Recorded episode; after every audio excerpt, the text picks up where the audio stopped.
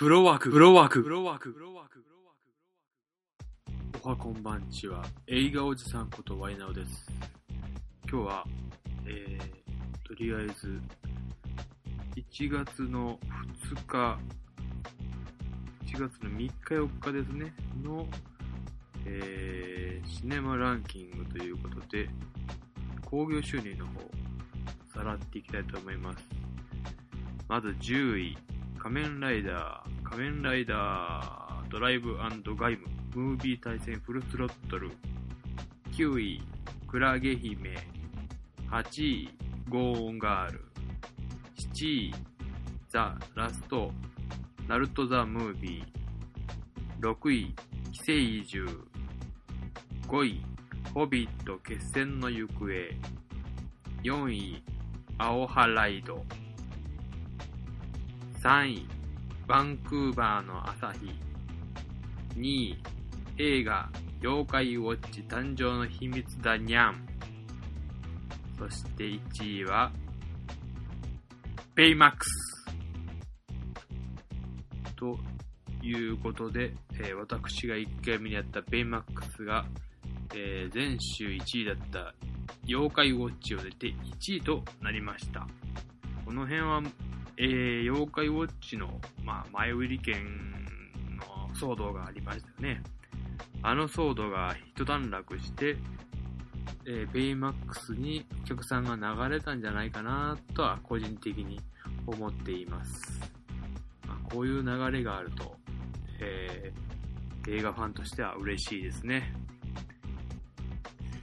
でですね、えー、今回はですね、さらさらと映画のニュース上げちゃいましょうか。時間の限り。えー、スター・ウォーズエピソード7が2015年12月に公開予定と、その題名が、放題ですね、決まりましたということで、日本の放題が、スター・ウォーズフォースの覚醒。エピソード7フォースの覚醒ですね。現代がスター・ウォーズ The Force of Awakens ということで、まあ僕、フォースの目覚めと思ってたんで、結構そのまんまのタイトルになりましたね。で、えー、次のニュースいっちゃいますけども、次は、あの広角機動隊をスカーレット・ヨハンセンで、が主役ですかね。えー、サクサクいっちゃいますと、えー、っとですね、ランボー第5弾。スタローンが第5弾を作るということで、その題名がラストブラッド・ランボー。スタローンが監督もするということで、ますます映画は見逃せなくなってますね。もともとまあランボーっていうのは日本で作られたタイトルで、第1作目は、英語、現代では、ファーストブラッドってなってたので、ある意味、その、ブラッドの部分ですね。ファーストブラッドと、えー、ランボーがくっつけて、ラストブラッドということで、まあ、元気ですね、ランボーをつぐ、あの、スタローンも。スタローン御年68かな。で、違う作品も作ってて、あとは、またあの、ロッキーの、えー、スピンオフも作るということで、